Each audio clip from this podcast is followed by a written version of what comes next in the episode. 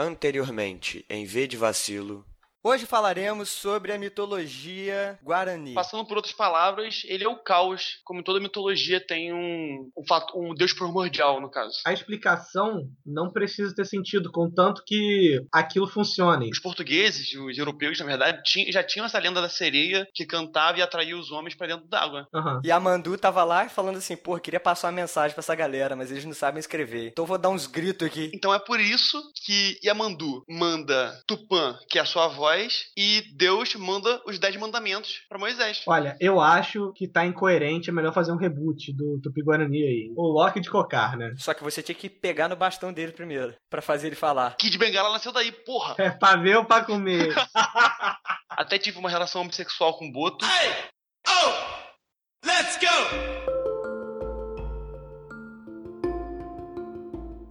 Sejam bem-vindos ao V de Vacilo, a manifestação de Amandu em forma de podcast. Eu sou o Douglas e estou aqui com um cara que já chegou em mulher fazendo dança da chuva. Pedro Henrique. Eu conheci um cara que se chama Jesus. Por expor suas ideias, enforcaram no na cruz Jesus negão. E aqui também com a gente o cara que vira vira homem, vira vira lobisomem, Henrique Matos. Do grego, licaon, do espanhol, lobisomem, do brasileiro, homem com muito pelo. Olha só, que, que análise linguística bonita. Irmãos! Hoje nós vamos dar continuidade ao assunto de mitologia e folclore brasileiro. Na parte 1 nós falamos sobre a criação do mundo e sobre alguns outros mitos e monstros. E hoje nós vamos abordar algumas outras lendas indígenas e histórias do folclore. Vamos começar então pela lenda da Vitória Régia. Pedrinho, fala pra gente, quem que é a Vitória Régia? Vitória Régia é aquela planta, assim, que parece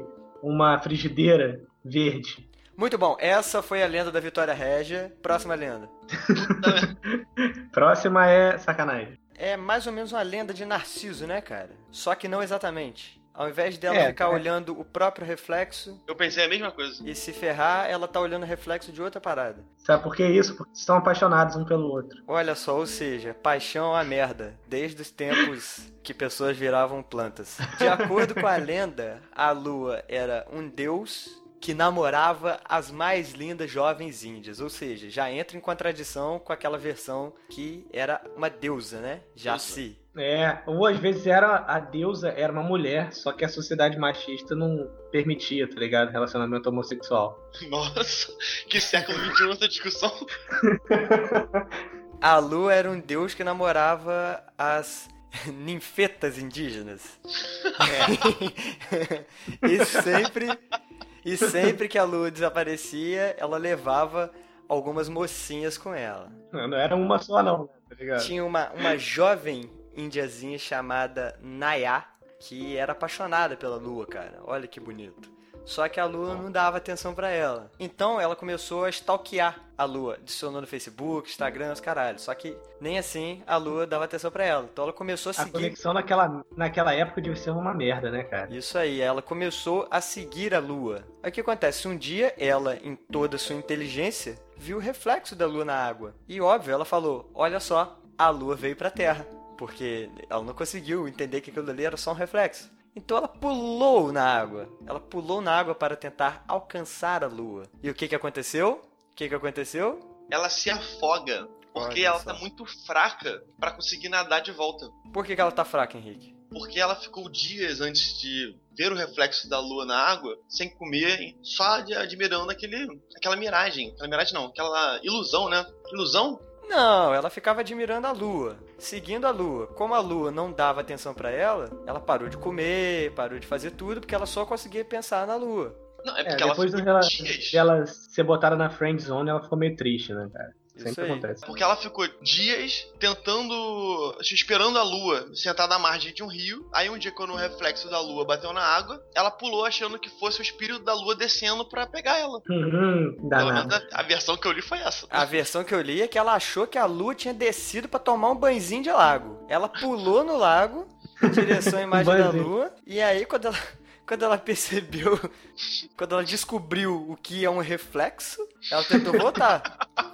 Porém, ela morreu afogada. Ela engoliu a aguinha e morreu. Mas eu tenho outra coisa também, porque assim, eu acho que o fato dela confundir a lua com reflexo não foi só dela não saber o que é um reflexo. Eu acho que é por, assim, pela greve dela de fome lá, por tudo, ela vai ficar, tipo, se fica sem comer um tempo, É. você fica- começa a ficar doida, né? Só que olha que bonito. A lua viu aquilo dali, ficou tocado, ou tocada, não sei, Tocado.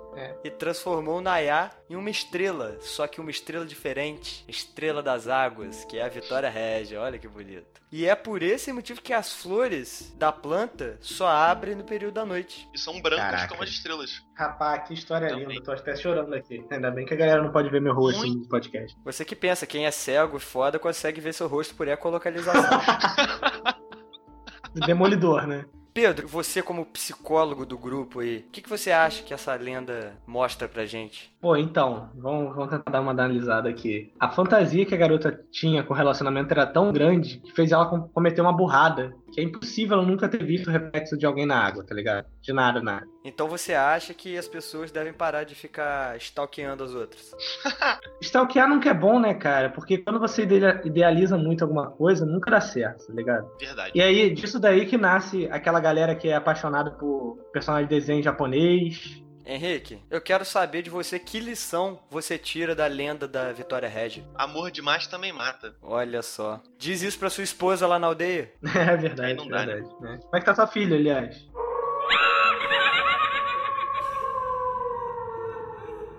Quem manja de pirarucu aqui? Uh, adoro. Henrique, você tem cara de um cara que manja de como pirarucu. Quer dizer, de pirarucu. Ainda bem que você falou, se exaltou que eu manjo de pirarucu, porque realmente eu já pesquei um pirarucu muito grande, entrou até pro Guinness Book. Sério mesmo? Sério, em 2001, às 5 da tarde, de uma segunda-feira, estava eu sentado à beira do rio, Eu e quero, nessa você- eu quero ouvir você falando o dia, pra ver se bate aqui no calendário. Cara, Sabe o que eu acho engraçado? A memória fotográfica dele é muito foda, né, cara? O cara lembra do dia, da hora, tá ligado? Lembra de tudo. É Isso é óbvio, foda, dia Henrique. marcante a gente tem que lembrar, cara. Conta pra gente aí então. Então, você quer saber o dia também? Dia 2 de março. Foi 2 de março de 2001, uma segunda-feira. Quanto pesava o peixe? Ah, o peixe tava- pesava em média um de 25 quilos. Hum. Quando eu puxei, Ah, eu isso achei é que isso... pouco. Não, Isso que é isso? pouco. É pouco. É pouco. Pirarucu É muito pouco? grande. É pouco pra hoje pra esse peixe transgênico. Na época era grande. Em 2001 era grande. 2001 era grande, cara. É, Entendi. É que, nem, tempo, é, né? você, é que nem você falar. Se tu nasceu em 17 1979 e falar que teu pau era grande. Óbvio, cara. Que de Bengala não tinha nascido ainda. Olha só. Tudo é relativo, né, Henrique? Então você É que é um cara que manja de Kid Bengala e de Pirarucu, fala pra gente aí da onde que surgiu a lenda. A lenda do Pirarucu, ela surgiu de um índio que vivia na tribo do Uiais. Na tribo dos Uaiás. Uaiais. Ele era muito mal, apesar do pai dele ser bonzinho até. É Pindaru. Pindaru, olha só. Ah, Pindaru. acertou, acertou. É um acertou. nome bonito. Tipo, o Pirarucu, ele era um índio, assim, era um guerreiro, né? E como todo guerreiro que é bom, o cara é vaidoso, o cara é orgulhoso, o cara fala, porra, eu sou foda nessa merda. Tipo, sem você, é uma bosta. Ele é tipo o Messi no Barcelona. olha aí. Olha só. É tipo o Messi no Barcelona, Ok. né? Mas o Messi é humilde, pelo menos, né? Ah, tá, entendi. Então, mas a, característica principal é que Pirarucu, ele gostava de criticar todos os deuses. Aham. Aí, Tupã, aí ele viu Pirarucu lá do, do Monte Amazônica, Tava lá dando rolé com Zeus no Monte Olimpo, fazendo a visita à Europa. Aí É quando ele vizinho, viu né? aquele. é, quando ele viu Tupã, seu filho da puta! Aí ele falou: caralho, Pirarucu tá me chamando de novo, esse filho da mãe. Tupã, cuzão! Tupã, cuzão. aí, aí ele falou: não, foi Tupã, seu filho da puta. Aí Pirarucuzão. Puta que pariu. Então, depois que Pirarucu encheu o saco de Tupã, Tupã comprou a briga e chamou o parceiro dele, Xandoré, pra zoar com Pirarucu. Conheço. Conheço também. Faz parte daquela. Aquela, aquela até cultura famosa. Hã? Aquela. Porra, peraí, vou até jogar aqui, ó. É, porra, cara. é, ele fazia. É. Chitãozinho e Xandoré. Puta que pariu. que... me- Caralho! Então, Xandoré chegou... Chegou chegando, parceiro. E jogando raio, jogando trovão, jogando tudo em cima de Pirarucu. Pirarucu tentou fugir. Xandoré, tendo acerto crítico no dado, acertou um raio no coração de Pirarucu. Pirarucu era guerreiro, né, cara? Pi- Pirarucu era O PV guerreiro. dele é mais alto. E como, É. e como ele era orgulhoso, ele ainda assim não pediu perdão pros deuses. Pirarucu, é, é síndrome, é, índio todo faz isso, né? Quando o índio gosta de pular na água. Porque Pirarucu ainda vivo, depois de tomar um raio no peito, ele pulou no rio e foi levado para as profundezas do rio ali. De acordo com a lenda, no rio Tocantins e foi transformado num peixe. E que peixe é esse? Eu pergunto. Quero ver quem acerta. Ó, o nome do índio era Pirarucu. Ele foi acertado por Xandoré e virou um peixe. Que peixe ele virou? Deve ser aquele peixe beta, aquele que gosta de brigar. Quase. É, é bagre, é bagre. Não, não. Não é bagre, é dourado. É do, só pode ser dourado, Pirarucu dourado se pintado. transformou no jacaré do papo amarelo, meu amigo. Ah! Olha só. Mentira, pegadinha do malandro. Pirarucu virou o peixe chamado Pirarucu. Olha só, plot twist. Aposto que a mente de muita gente explodiu agora. E ficou aterrorizando ali as águas, né, cara? Porque o Pirarucu realmente é um peixe grande, bagarai. Não, o pirarucu eu acho que é um peixe muito forte, né? Pelo tamanho dele e tudo. É, ele pesa, pode, ele pode atingir até 3 metros, brinca, garoto. E pode atingir Ui. até 200 quilos. Porra, o meu de 25 Caralho. ficou pra trás, hein? Pedro, Oi. pra você, qual a moral da história do Pirarucu, então? Se você leva uma rajada elétrica, você tem que pular na água. Olha só, Muito pra virar bom. um peixe, né? Muito bom. Pra virar um peixe. E você, Henrique? Eu acho que produto transgênico é sempre maior. Essa é a mensagem que você tirou da lenda. O tiro da lenda é. Vamos respeitar as divindades, porque qualquer dia ela pode descer e te fuder. Eu acho que é mais uma metáfora, né, cara? Uma Não metáfora, fica pode- falando mal de quem é mais forte que você, porque tu vai se fuder, tá ligado? Verdade, verdade, é. Nem foi Tupã que foi resolver, mandou Xandoré, É. mandou Aham. um cara um nível abaixo, e Xandoré já chegou de, de choque do trovão no cara, e o cara nem Agora assim pediu desculpa. Entendeu? Eu Agora acho, que, eu acho que a mensagem, na real, é assume os seus erros.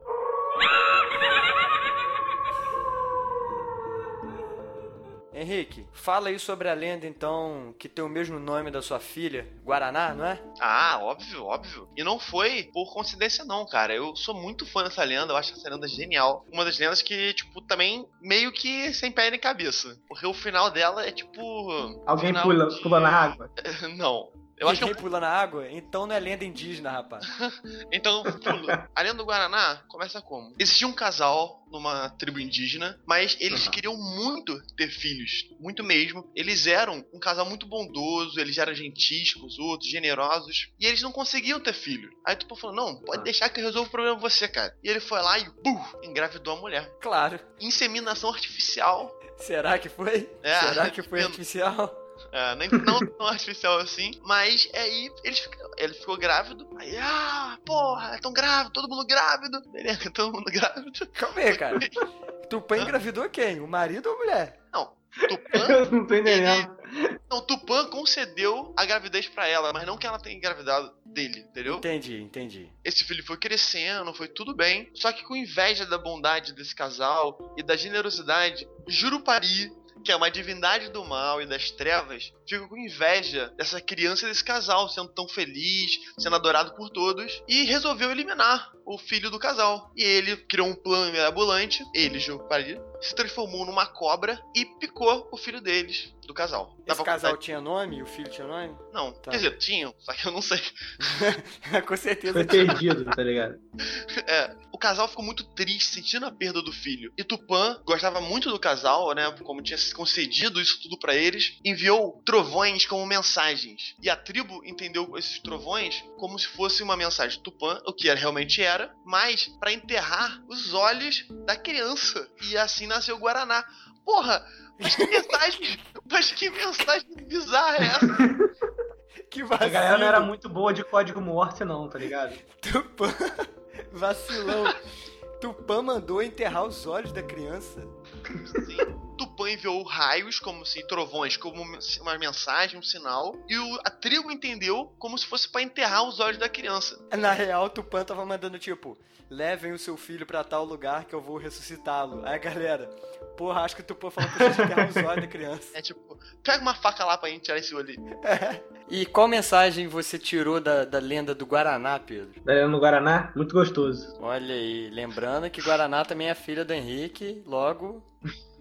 E o pior de tudo, cara, é que é muito engraçado isso, é muita coincidência. Hoje eu tava na faculdade e tinha uma garota e um garoto fazendo um blind test. Ué, mas tem faculdade aí na tribo?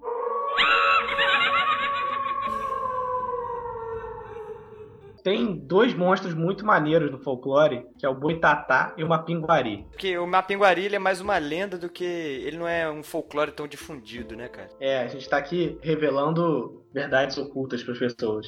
Olha só. Uma piguari é como se fosse uma espécie de pé adaptada ao Brasil, eu acho. Ah, mas assim você tá, tá sendo reducionista. O Mapinguari, ele é uma figura imensa e peluda que desliza pelas florestas em suas quatro patas. Quando em pé, ele consegue ter mais de dois metros de altura. E qual que era o superpoder dele? Ele fedia tanto quanto um gambá. O que deixava as vítimas atordoadas e fazia sua caçada muito mais fácil, tá É o ligado? mesmo poder do Henrique, então.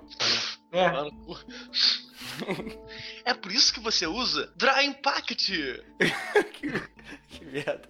Ele seria isso aí que o Henrique falou, né? Ele seria o pé grande brasileiro. Que são essas criaturas hominídeas, né? Tá- Igual o Yeti, pé grande, etc. é uma lenda que existem relatos, tá ligado? É, é, é o mesmo lance do. É exatamente a mesma parada do, do pé grande. É até. Aham. O que estuda isso é criptozoologia, não é? Se não me engano. Isso, que você estuda criaturas místicas que não existem, na verdade. É, inclu... Será que não existem? Será que não existem? Cara, coitado dos criptozoólogos. né? Rapaz, eu nunca vi.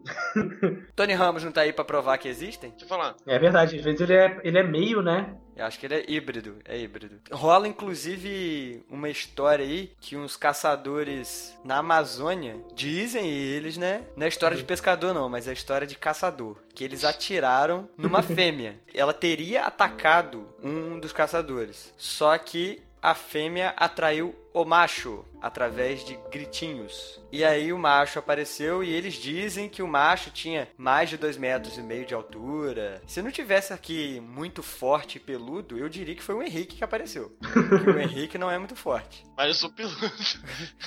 Tem dois metros e meio de altura, né? Você tem dois metros e meio de altura. Enfim, depois dessa treta toda aí, que o Henrique apareceu, os dois sumiram no meio da mata e nunca mais apareceram. Agora são aquelas lendas, né, cara, que não tem bem que uma origem, né? São simplesmente lendas que passaram a existir. O Mapinguari é assim, o Boitatá é outra dessa, né? Alguém sabe a origem do Boitatá? Cara, Boitatá, pra mim, é a melhor figura mitológica do Brasil. Por quê? Se liga, como é que o bicho é maneiro? Ele é uma cobra gigante que pega fogo. E ela se originou, na verdade, das explicações que as pessoas tentavam dar pro fenômeno do fogo fato. Aham. Henrique, que é especialista nisso, ele sabe explicar o que é fogo fato, não sabe? Isso aí, pô. Fogo fato é o fogo que você vê e comprova, porque é um fato. Caraca! Você Exatamente, tá então. on fire hoje, sem trocadilho, tá? O fire foi.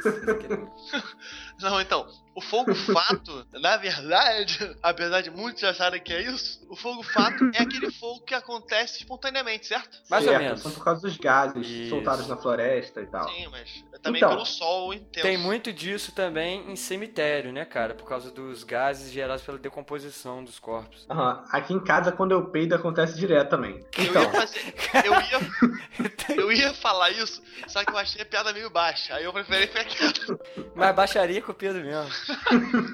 aí o boitatá é uma cobra imensa de fogo que ela, como toda lenda do folclore brasileiro, eu acho que é- era um emprego fácil de pegar, ela protege as florestas. E ela tem um detalhe, o fogo dela é mágico, por isso que surge perto da água, essas coisas assim, entendeu? É, e por isso que não queima a floresta também. Aham. E dizem que ela corria atrás dos olhos das pessoas. Como assim? Pra plantar e virar Guaraná? Corria atrás dos olhos. Sim, acho que é pra Ela plantar queria e fazer guaraná. Guaraná.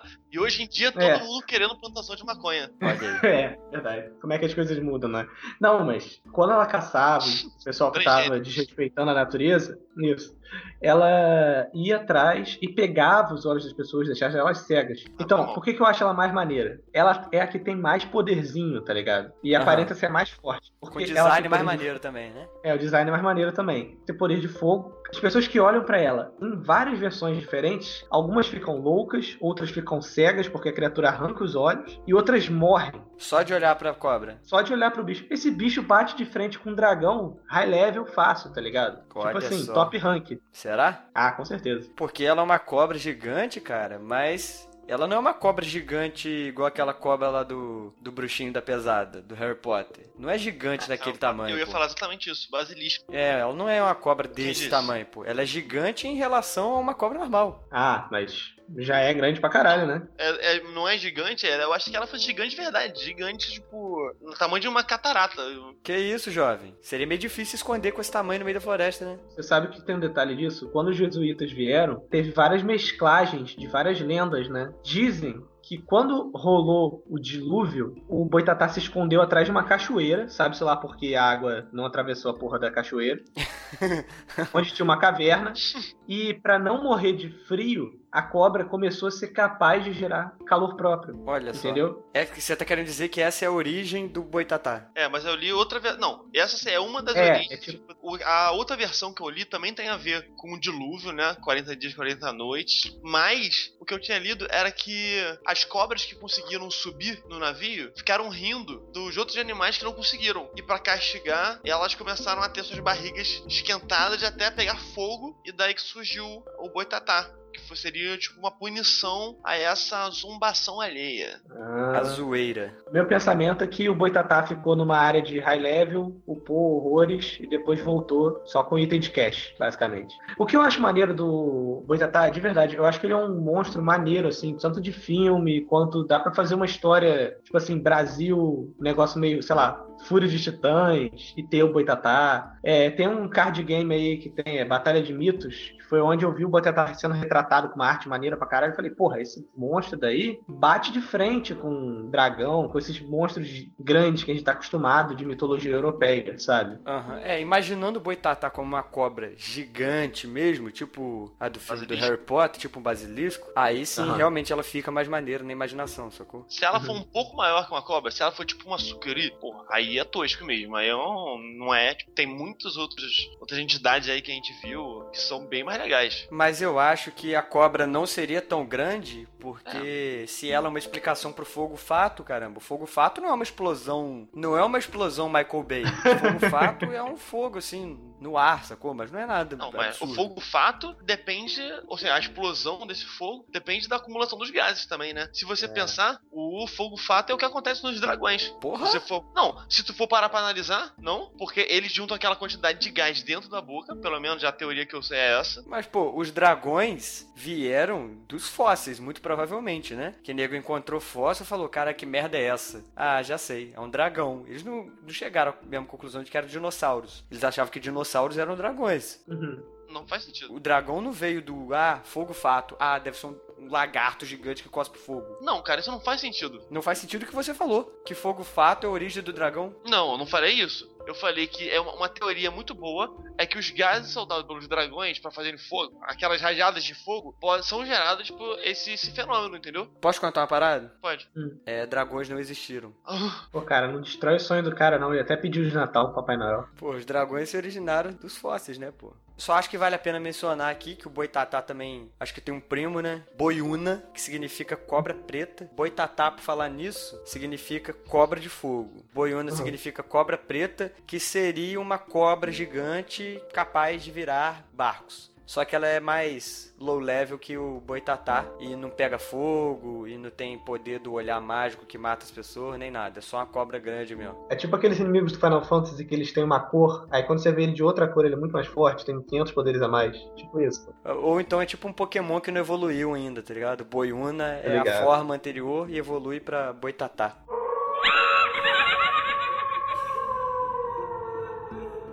Agora que a gente já esgotou o nosso arsenal de mitos e lendas indígenas e etc, eu acho que a gente pode descer pro folclore, né? Pra esse folclore mais popular. É. Peraí, peraí, peraí, peraí. Antes, eu acho que o nosso host devia explicar o que que significa a palavra folclore, né? Então, folclore, pra quem não sabe, vem da junção das duas palavras folk e lore, sendo lore conhecimento e folk povo. Logo, o significado final é povo conhecimento, não é isso?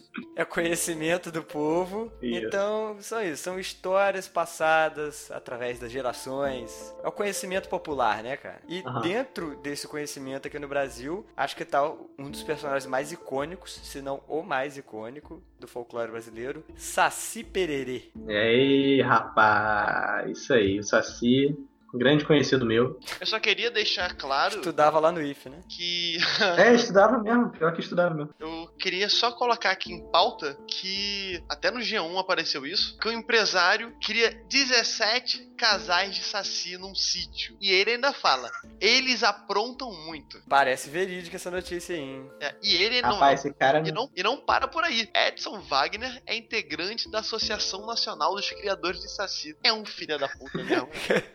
Ele é o único integrante, inclusive. Eu lembro Não, que quando o eu- Henrique era mais novo, ele me contou por sinal de fumaça que o professor perguntou na prova qual era o tamanho do Saci. Pode crer. E qual é a resposta? 1,20m. É sério? O Saci tem 1,20m? Sério? Ele tem também. Rapaz, não era isso que tinha no sítio do Capão Amarelo que passava naquela rede de TV grande, não, hein? Aliás, é, é engraçado que o TV sítio do Capão Amarelo e os Mutantes Caminhos do Coração da Record são o- os maiores exemplos de uso do folclore brasileiro, porque nos Mutantes tinha o Curupira, o Saci, tinha Pisadeira, que eu vou falar daqui a pouco, que é uma lenda horrível, entre outros. A origem do Saci, cara, provavelmente foi também indígena, só que ela acabou mudando, né, com o tempo, pela influência africana e também europeia. É, No final do século XVIII, ele era descrito como um índiozinho moreno com um Aham. rabo que era praticante da zoeira. Só que ele ficava Ah. zoando na floresta, sacou? Ou seja, Aham. ele era tipo um Goku índio. Só que no norte do Brasil, quando, como se misturou com a mitologia africana, ele se transformou em um jovenzinho afrodescendente. E você tinha me perguntado, Henrique, como que o Saci perdeu uma perna? De acordo com a lenda, ele perdeu a perna lutando capoeira. Uou! Agora, Uou! como? Capoeira com facas, né? Não, Perdeu a perna. o cara pode ter dado uma tesoura nele. Caraca, muito bom. Violento. Muito bom. Ah, pô, Capoeira na- a capoeira na África não usa facão, tá ligado? Deve ter sido isso mesmo. nessa cultura aí de capoeira, tem uma parada também chamada maculelê, que é tipo uma dança com facões, sacou? Tá ligado? Então, Pô, mas sabe o que é engraçado? O Saci, ele é basicamente um diabrete, sim. sabe? Só que muito mais Só legal. que, é, só que mais legal e com poder de elemental do, do vento, tá ligado? Um avatar, tá ligado? Dessas influências aí que ele sofreu, o pito que o Saci tá sempre fumando, né, que é tipo um cachimbo, veio da cultura africana também. Aham. E aquele gorrinho que ele usa, de acordo com fontes muito confiáveis aqui na enciclopédia que Aham. eu tenho aqui no meu computador, vem dos trasgos, cara, Nossa, Os sério? trasgos. Sério? que é mitologia europeia, né? Não, Nossa. Faz, é, faz sentido. Não, pode ser, né? Não sei.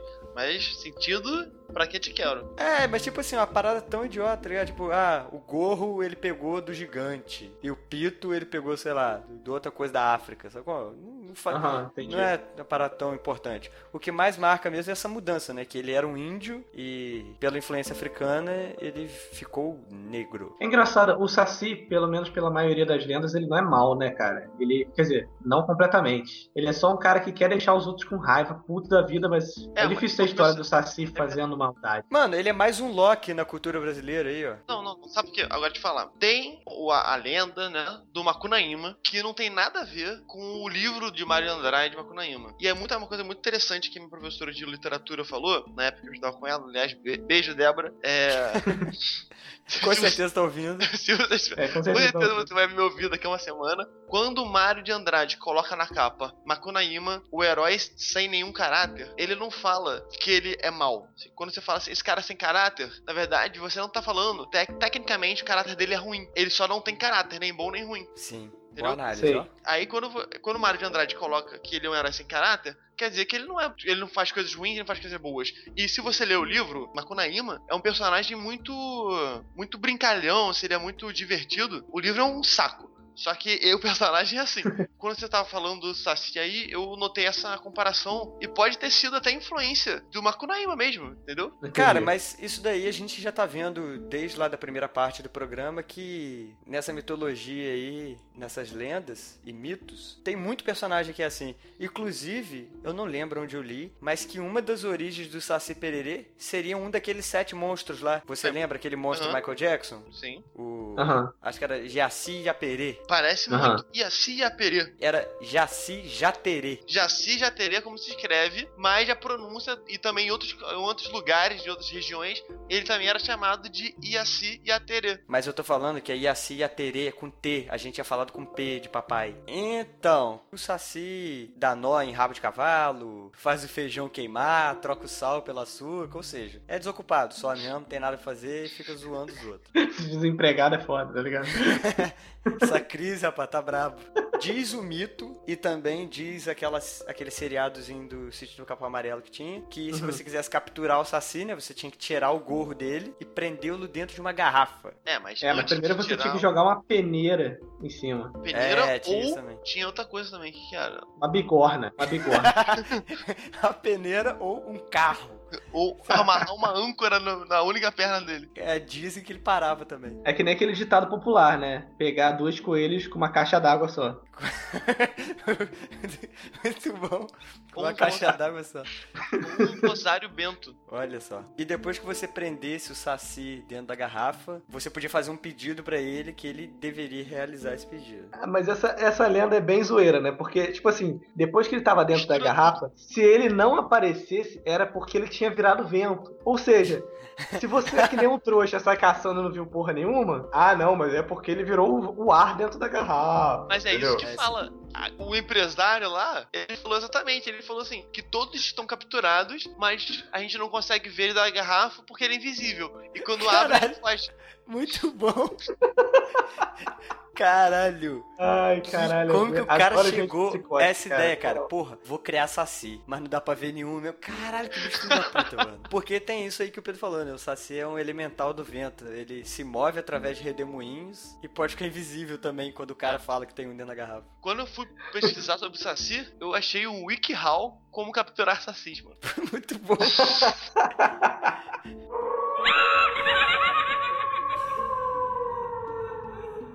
Seguindo aí a linha Sítio do Capão Amarelo. E a Cuca, hein? A Cuca vai Pô. te pegar. Cuidado com a? Cuca, que a Cuca te pega, te pega daqui, te pega de lá. Pô, a Cuca, cara, ela, ela só surgiu com essa aparência reptiliana, que eu acho, aliás, a parte mais legal dela, Não, não por causa do se é sítio, tá ligado? Ah, que isso. Não só Foi? isso. Foi, foi. Essa aparência também vem da origem da Cuca, né, cara? Que é a Coca. É uma lenda portuguesa sobre um dragão que foi morto por um santo. Então essa aparência reptiliana pode vir daí também. Só que realmente ela foi difundida no seriado que teve aí do sítio. Mas isso é mais antigo. Essa aparência, então, foi difundida da época do, do livro do sítio do Pica-Pau Amarelo, entendeu? Não, a aparência É? original da Cuca no livro é de uma bruxa. No livro original escrito pelo Monteiro Lobato lá em 1921, o personagem é descrito só como uma bruxa velha e unhas compridas igual as unhas de um gavião. Só isso. Não fala de rosto de jacaré. Mas eu acho isso dela ter essa aparência de, de jacaré, eu acho maneiro, cara. Ah, Parece maneiro. aqueles monstros bizarros. E dá pra ter medo de uma porra dessa fácil, tá ligado? Imagina, tu tá andando lá, não sei o que, tranquilo pra floresta, dando uma de papacapim. Aí do nada tu vê uma mulher velha com poderes mágicos, com a cabeça de jacaré. Rapaz, se eu visse uma mulher velha andando no meio da da floresta, selva. Eu- Isso que eu ia falar. eu já ia sair correndo pra caralho. Isso que eu ia falar. Pa- Partindo da premissa que uma mulher velha está numa floresta de noite sozinha, já é motivo pra tu correr que não é jogo bom. É, mas aí, e se ela tivesse cabeça de jacaré, você acha que você corria mais rápido, não? Rapaz, sei lá, eu acho que eu ia correr igual. Porque eu já estaria na minha velocidade máxima. Ah, tô ligado.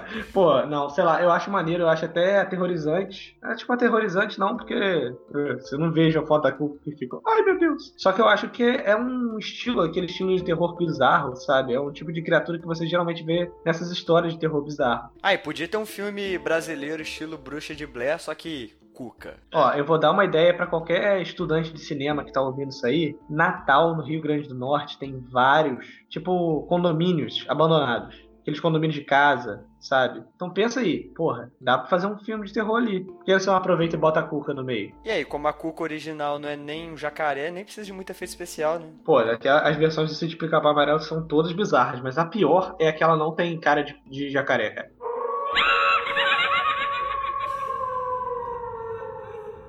Uma lenda escrota que eu li foi da pisadeira. Olha a história da pisadeira. Imagina uma mulher muito magra, tipo assim, seca, com aqueles dedos compridos, assim, cheio de unha enorme amarela. Essa mulher, ela fica em cima das casas da cidade, saltando entre um prédio e outro, fazendo parkour, observando todo mundo pela janela, assim. O que, que essa pessoa tá jantando? Quando ela vê que alguém comeu demais, tá com aquele, aquela barriga cheia, ela espera a pessoa deitar, desce fazendo parkour, vira três mortais pra frente, cai em cima da barriga do cara e começa a pisar. Meu Deus, que terror! É.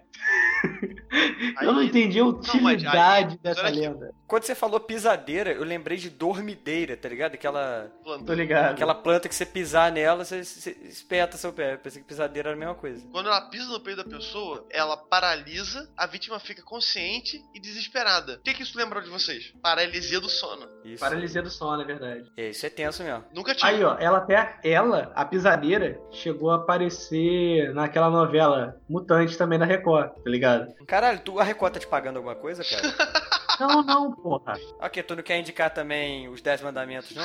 É, a descrição que tem aqui, que eu já encontrei na internet em alguns sites, é que a pisadeira é muito assustadora, sabe? Que ela tem olho vermelho, o queixo, ele é revirado pra cima, a boca tem os dentes esverdeados, ela tá sempre gargalhando, sabe? Uma parada, tipo, assustadora. Só pra mulher ficar pisando em cima de quem comeu muito, tá ligado?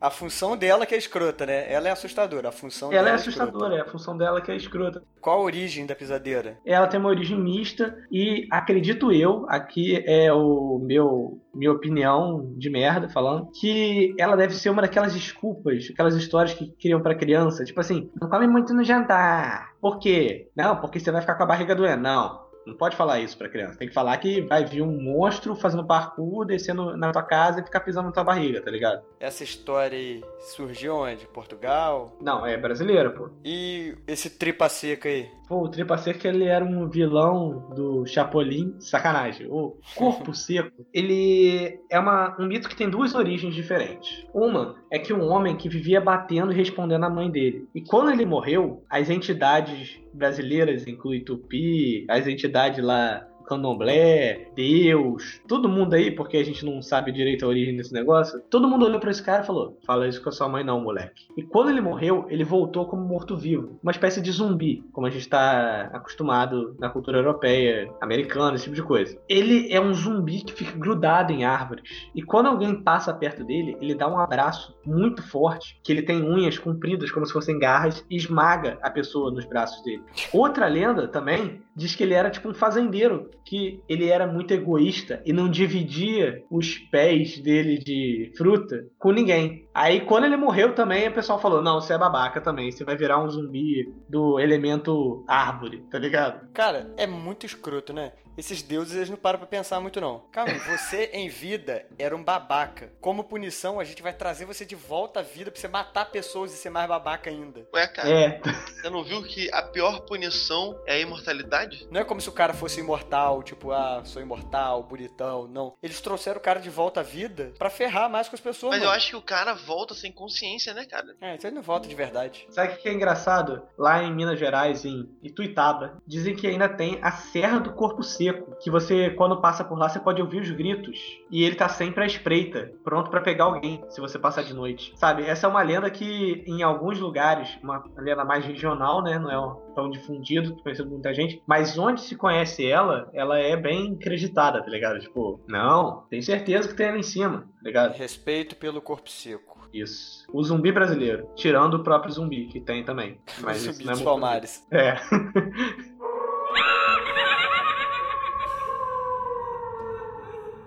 a Mula Sem Cabeça, que eu sei que é o que o Henrique mais gosta. É uma lenda de origem hispânica. Eu acho que fala hispânica, cara, porque tem duas lendas aí que são a Mula Dona e a Alma Mula, que pra quem se interessar aí, acho que vale a pena pesquisar. Mas que são lendas de origens hispânicas. Você provavelmente só vai achar coisa em espanhol. Dizem que a lenda se originou com os povos da Península Ibérica. É, porque na verdade, na real, a lenda é tipo catalã, sacou? E tem uma que é da Argentina, agora qual que é de qual eu não lembro. Mas enfim, Mula Dona e Alma Mula. Procurem aí. A questão da mula sem cabeça é outra lenda que surgiu pra justificar uma parada escrota, entendeu? Ou pra impedir uma parada escrota. Tipo assim, as mulheres tinham que ver um padre como se ele fosse santo, não podia nem pensar nele, porque se pensasse nele de uma forma sexual, ou se o padre traísse aquele juramento que ele fez não ter mulher e tal, a mulher ia se fuder. Porque a sociedade é machista, o padre pouco se fode, tá ligado? Por isso que ela virava essa criatura assim, tão bonitinha, tão simpática. É, uma das origens é essa. Outra lenda fala é que a criança que nasceu aí desse amor entre a mulher e o padre, se nascesse menina, viraria mula sem cabeça. E se nascesse menino, viraria o lobisomem. Isso quer dizer que a mula sem cabeça é tipo o lobisomem versão mulher? É, né? Pelo menos pela essa versão. Umas paradas muito doidas que tem, cara. Depois que a mulher se transforma na mula, ela tem que percorrer sete povoados durante a noite da transformação. E se você encontrar com a mula, ela chupa seus olhos, unhas e dedos. É. E pra você fugir, você tem que se encolher no chão, né, em posição fetal e esconder isso dela. E não. É? É? eu, eu tô eu tô junto. Eu não sabia disso.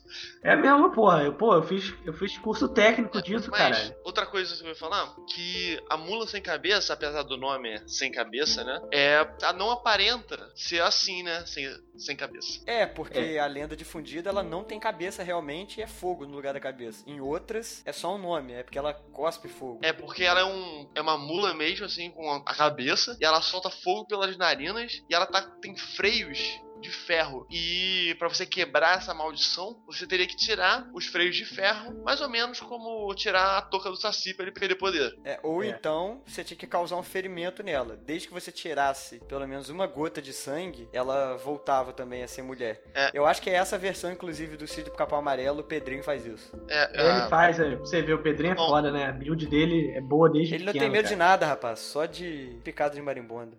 é verdade. e outra coisa, tipo, o barulho que ela fazia parecia o choro de um ser humano, né? Pela, pelas lendas aí. E faz É, muito pra sentido, trair, na né? verdade. É, esse lance de ter origem europeia também, existe uma versão mais antiga ainda da lenda, sacou? Que seria num reino onde a rainha, cara, olha, olha que bizarro. Ela ia secretamente pro cemitério à noite. Gótica! Gótica de leve. Rainha perigótica. É, ela ia direto pro cemitério. Aí o rei resolveu, numa bela noite estrelada e romântica, mentira, ele resolveu seguir a rainha pra ver o que, que essa mulher tava fazendo. Quando ele chegou, cara, ele viu a rainha comendo um cadáver de uma criança. Olha que bonito. Ah, As lendas é- europeias são. é que a galera falar força muita barra, né? Ó, lendas europeias é gótico com drama muito. E também ingestão de pessoas mortas também, né, cara? Criança É uma parada bem comum, tá ligado? A rainha, quando percebeu que o marido viu ali, né? Foi pegando pulo. É. Ela. Tipo, é muito maneiro isso. A rainha tá comendo a criança morta. Comendo literalmente. Ela olha pro lado, tá o rei. Ela, meu Deus, vou virar uma mula. ela virou uma mula. Ela, ela podia ter se transformado em qualquer coisa, mas, sei lá, por acaso do destino, ela transformou. Ela se transformou numa mula, sem cabeça, e saiu em direção à mata, nunca mais voltando. Não faz sentido Essa- nenhum. Não, cara, ter uma mula sem cabeça já não faz sentido. Você tá, Não, você tá cara, questionando essa, Mas, cara, eu uma acho coisa- que essa rainha, além de perigótica, ela já era uma bruxa, tá ligado? Antes. Não, mas olha aqui. Cara, eu acho que quando o marido dela viu ela fazendo isso, ela perdeu a cabeça. Meu Deus, depois tu falou da minha, da minha brincadeira. O que eu disse é que, tipo assim, essa lenda não faz sentido nenhum. Essa, essa versão, pelo menos. Porque não tem. Tudo bem, uma mula sem cabeça já é uma parada louca, é. Mas não tem aquele plot que faz sentido, entendeu? Entendi, mas eu concordo com você que transar com um padre faz todo sentido de virar uma mula depois. Não, mas tipo assim, você virou uma mula, e aí você transou com um padre. Mas o que, que tem a ver a mulher ser vista comendo carne, é, sei lá, decomposta de uma criança pelo, pelo rei? Não faz, não faz sentido, entendeu? Cara, nenhuma das duas faz sentido. O Pedro, você entendeu? Entendi, cara. Eu entendi que é mais bizarra, só que nenhuma das duas faz sentido, na Cara, real. mas tipo assim, é como assim, é você. É como se fosse beijar o sapo para ele voltar a ser príncipe, entendeu? Tem um, um fator que leva a outro. Nesse não tem. Nesse é uma doideira só. É verdade. É que nem as pessoas sempre acham estranho quando a frase não termina do jeito que elas amarelam, tá ligado? É tipo Cara, isso. É porque você não tá analisando. Porque enquanto em uma história o fato de você transar com um padre te transforma na mula, na outra história, o que te faz se transformar numa mula é ser pego pelo seu marido comendo uma criança morta, entendeu? Não, cara, no, no padre é uma maldição. No outro, É, é, cara, você foi pego no pulo e virou, tá ligado? Então, é a maldição. Não, você É a maldição. Porque transar com um padre é tão errado quanto comer uma criança morta. E diria que comer uma criança morta é mais errado, inclusive, do que transar com um padre. Com certeza. Não, muito É, bem colocado. é porra. Então você merece muito mais ser amaldiçoado por comer um cadáver de uma criança do que transar com um padre, cara.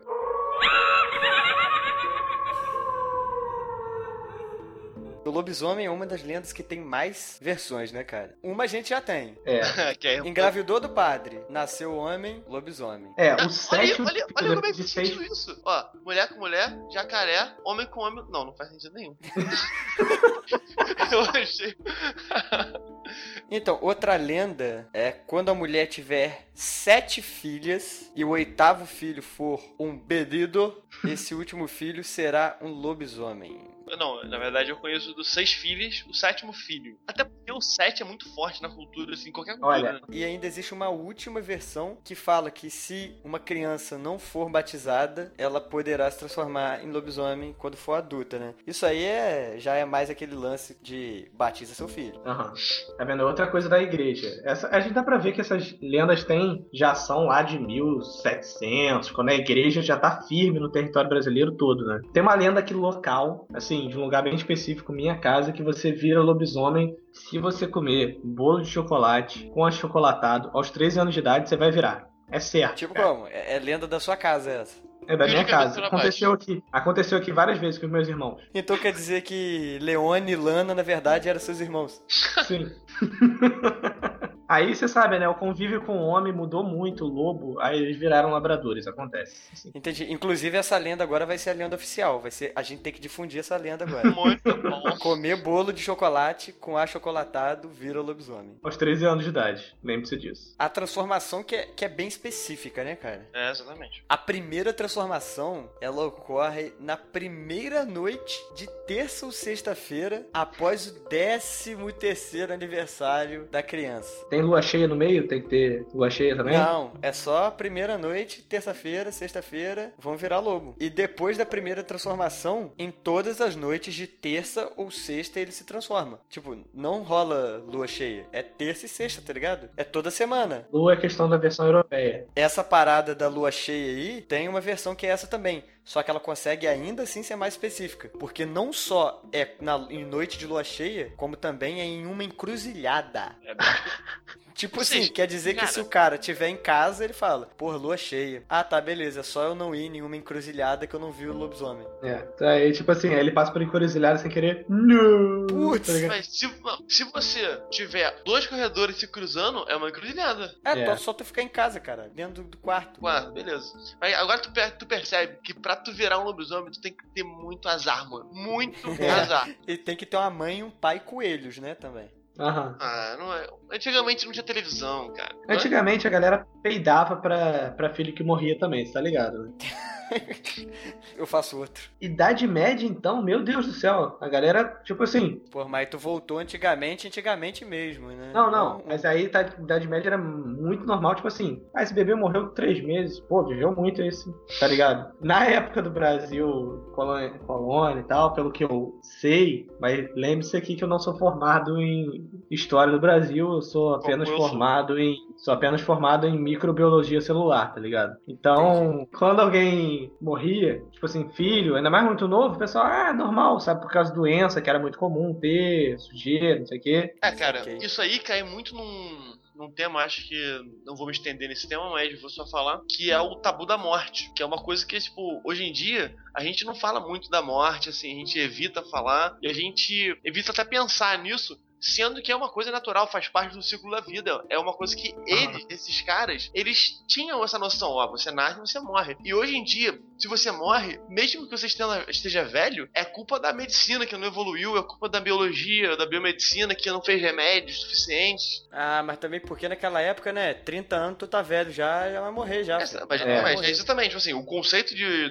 de ciclo de vida mudou em vários aspectos, não só em de idade, não prolongou a, a sua extensão da vida. Prolongou, tipo, ele cortou uma parte do ciclo na- no pensamento das pessoas. Aham. Entendeu? Sim, assim, não vale a pena se entender nesse tema, porque não tem nada a ver. Então, o lobisomem aí, ele é como qualquer outro lobisomem, ele sai atacando pessoas e animais, porque ele precisa se alimentar, e quando ele tá amanhecendo, ele, ele volta a ser um homem normal. E de acordo com o folclore brasileiro, pra você quebrar o encanto ali, igual Uhum. com a mula sem cabeça, que tu tem que tirar o freio ou tirar uma gota de sangue, é muito escroto isso. Com o lobisomem, você tem que dar uma pancada forte na cabeça dele. Ah, a prata era bem legal. Não, a prata é pra matar. A Prata é pra matar, pô, pra caçar. Ah, Aí quer ver outra parada também? Em outras versões dizem que o lobisomem ele tem preferência por crianças não batizadas. Ou seja, outra parada aí pra fazer, batiza seu filho. Entendi. Agora, só uma coisa que eu não entendi é que tipo assim, essa porrada na cabeça é pra curar o lobisomem e ele não virar mais lobisomem ou é só temporário? Isso pra curar o Hum. lobisomem. Mas eu tinha visto um negócio que pra você curar o lobisomem, você tinha que fazer aquela parada da mula, que era sangrar. Ele tinha que sangrar, mas esse sangue não podia respingar em você. Porque se pingar, você também vira. E ele não podia nem arranhar nem morder. Porque senão você também vira lobisomem. Rapaz, o lobisomem é a lenda mais específica do folclore brasileiro, né, cara?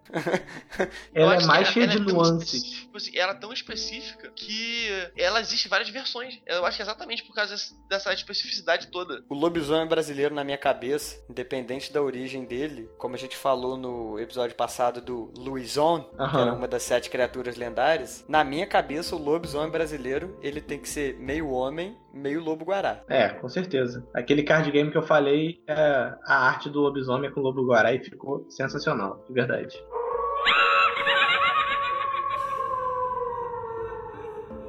Falaremos agora do Boto Cor-de-Rosa. Então. Por último, mas não menos importante. Ou talvez menos importante, né, cara? Não, o Boto é meio sem graça, né? Vamos, vamos, vamos ser sinceros. Nem um golfinho ele é. Ah, pô, é um Boto, Que cara. isso, cara? Que isso? O, o Boto tem poder maneiro. Ele é um shapeshifter, né? Muda de forma. Não, ele, Ele é um tem- shapeshifter, não. Vamos combinar ele. Ele, É ele só, sim, se, é só se transforma no homem. Não, negativo. Porque eu já vi até um dia que tava aquele Globo Repórter num canal aí, qualquer, que teve uma Globo Repórter.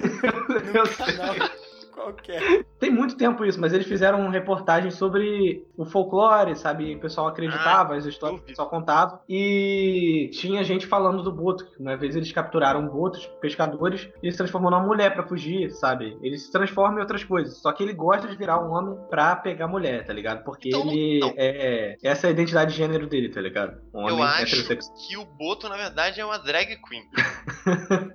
É, não, meu nome não é Boto, não. Meu nome é Bota Cor-de-Rosa, tá ligado? O Boto é um Boto mesmo, só que ele é cor-de-rosa. Por quê? Porque ele nasceu assim. Aí, de noite, Porque tu punks assim. eu tampa quis. Quando a noite cai, o Boto se transforma num homem muito bonito, mas que ele usa um chapéu sempre. É, em noites de festa também, É, né? É, é roupa Festa. branca, porque o cara tá lá, ó. Tá, que é a roupinha que vende no mar, tá ligado? Na água, quer dizer. É a roupinha do malandro carioca. Mesmo não sendo no Isso. Rio. Isso aí. É, todo sentido, todo sentido biológico. Enfim, aí ele sai com essa roupa branca e com o chapéuzinho dele pra caçar mulheres e levá-las ao rio. Douglas, sabe dizer por que, que ele usa esse chapéu? É, imagino eu que seja pra esconder alguma coisa, Henrique. Muito bem! Acertei, miserável. Ele usa esse chapéu pra esconder aquele buraco que o Boto tem na cabeça, que eu não sei o nome. Respiradouro. Pra esconder aquele buraco, que nosso amigo Pedro falou que é respirador o nome disso. Se tiver errado, a culpa é É, dele. exatamente, porra. Tá achando que eu vou dar mole? Manda e-mail pra gente então, se tiver. Tá boa. Aí ele usa esse chapéu pra esconder, pra não, também não divulgar, porque não deve ser nada normal se encontrar um cara com um buraco no meio da cabeça. Enfim, ele, ele pega essas meninas que ele encontra nas festas, leva pro Rio e eu vou te falar que eu não lembro o que acontece. Você não lembra o que acontece. O cara pega uma menininha, leva ela pra beira do rio, afastado da galera, e você não sabe o que acontece. Em dia de festa, Enfim, depois ele da garota essas- dançar muito MC Tatizaki, tá ligado? Bebê. Olha aí, inclusive um beijo, Tati. ele leva as meninas pro rio e engravida as meninas. E antes do amanhecer, ele volta a ser um boto e entra nas águas do riozinho dele lá. Essa lenda aí é usada pra justificar aquelas gravidezes. É, gravidezes mal explicadas. É, Isso. indesejadas também. Mas vou falar que o Boto também ele tem má sorte. Vou defender o cara aqui. Tem que ter alguém fazendo advogado diabo aqui. Por quê? Porque, porra, o Boto, cara, todo mundo que ele come engravida, cara. Você já pensou que ele engravida de propósito? É, pode ele, tipo, ser. ele não faz uma vez só, ele faz várias vezes pra garantir. Ah, rapaz, mas também pensar assim, ele deve ter alguma algum esperma mágico dele, tá ligado? Deve ser o sangue de parente fofinho, capaz de engravidar a mulher até quando ela não tá no período fértil, tá ligado? Mas eu vou te Olha falar. que merda pro cara. Você está tendo um pensamento errado aí. Imagina assim, o Boto ele vai pra festa, ele pegou a menina e não engravidou. Uhum. Ela não vai falar nada. Ela não vai falar, pô, transei com o Boto. Não. Ela vai ficar quieta. Aí vem a outra, vai com o cara pro Rio, não engravida também. Beleza, ela fica quieta na dela. Aí vem a terceira, engravidou. É óbvio que ela não vai ficar quieta, vai falar, foi o Boto, entendeu? Joga a culpa pro Boto, parceiro. Ah, Cara. não. Eu, eu interpreto que todo mundo engravida dele, então tem que fazer um teste de paternidade disso aí. Não tá certo, não. E é maneiro você que gosta aí de negócio de super-herói e superpoder. Hum. O superpoder do Boto é aquela sedução hipnótica, né, cara? É, isso daí que eu falei. Ele deve, deve ter algum poder relacionado a feromônio, tá ligado? Que ele chega lá, todo mundo fica babando, dando vontade de dar pra ele e tal. Não, de acordo com o Pedro, ele tem um super esperma também. Super esperma e ele muda de aparência. Então quer dizer que ele tem bastante superpoderes. Ele também, ó, ele, ele é aquele personagem infiltrador, tá ligado? É, olha aí. É pra aquele jogador que gosta de. É, É engraçado. ele é pra aquele jogador que gosta de ter um personagem que interpreta mais do que faz parte da ação, tá ligado? É engraçado que em algumas regiões, quando algum cara chega de chapéu em festa junina e tal, algumas pessoas pedem pro cara tirar o chapéu, né? Pra mostrar que não é o boto. Outra coisa muito legal que, tipo, eu acabei de pesquisar aqui, é que os botos, eles são cinzentos, né? Mas com o passar da idade, eles vão clareando e vão ficando cor de rosa. Então, tipo, a gente pode julgar que o boto, como ele se trata de uma, enti uma entidade, uma lenda, que ele viveu muito tempo, então por isso que ele é rosa. Boto cor-de-rosa é o nome do boto, de qualquer boto dessa raça. Não é o boto da lenda que é o boto cor-de-rosa. E olha só, agora, isso sim explodiu a minha mente agora. Ah, Eu acabei de ler aqui, ó. Boto cor-de-rosa, boto vermelho, boto rosa, boto malhado. Tem uma infinidade de nomes. E sabe qual o outro nome pra ele?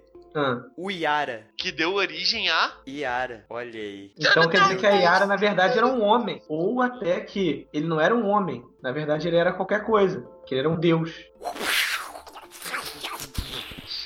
Isso foi minha cabeça explodindo, cara. Rapaz. Como é que você tá falando aí? Eu sou a mula sem cabeça, e aí?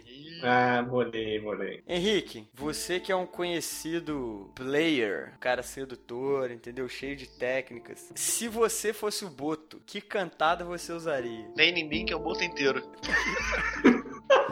Puta que pariu. Cara. Tu já sabia que eu ia perguntar isso? Pô, eu tinha que ser me zoar. Foi tão rápido, foi tão Eu rápido. sabia que ia com uma parada dessa.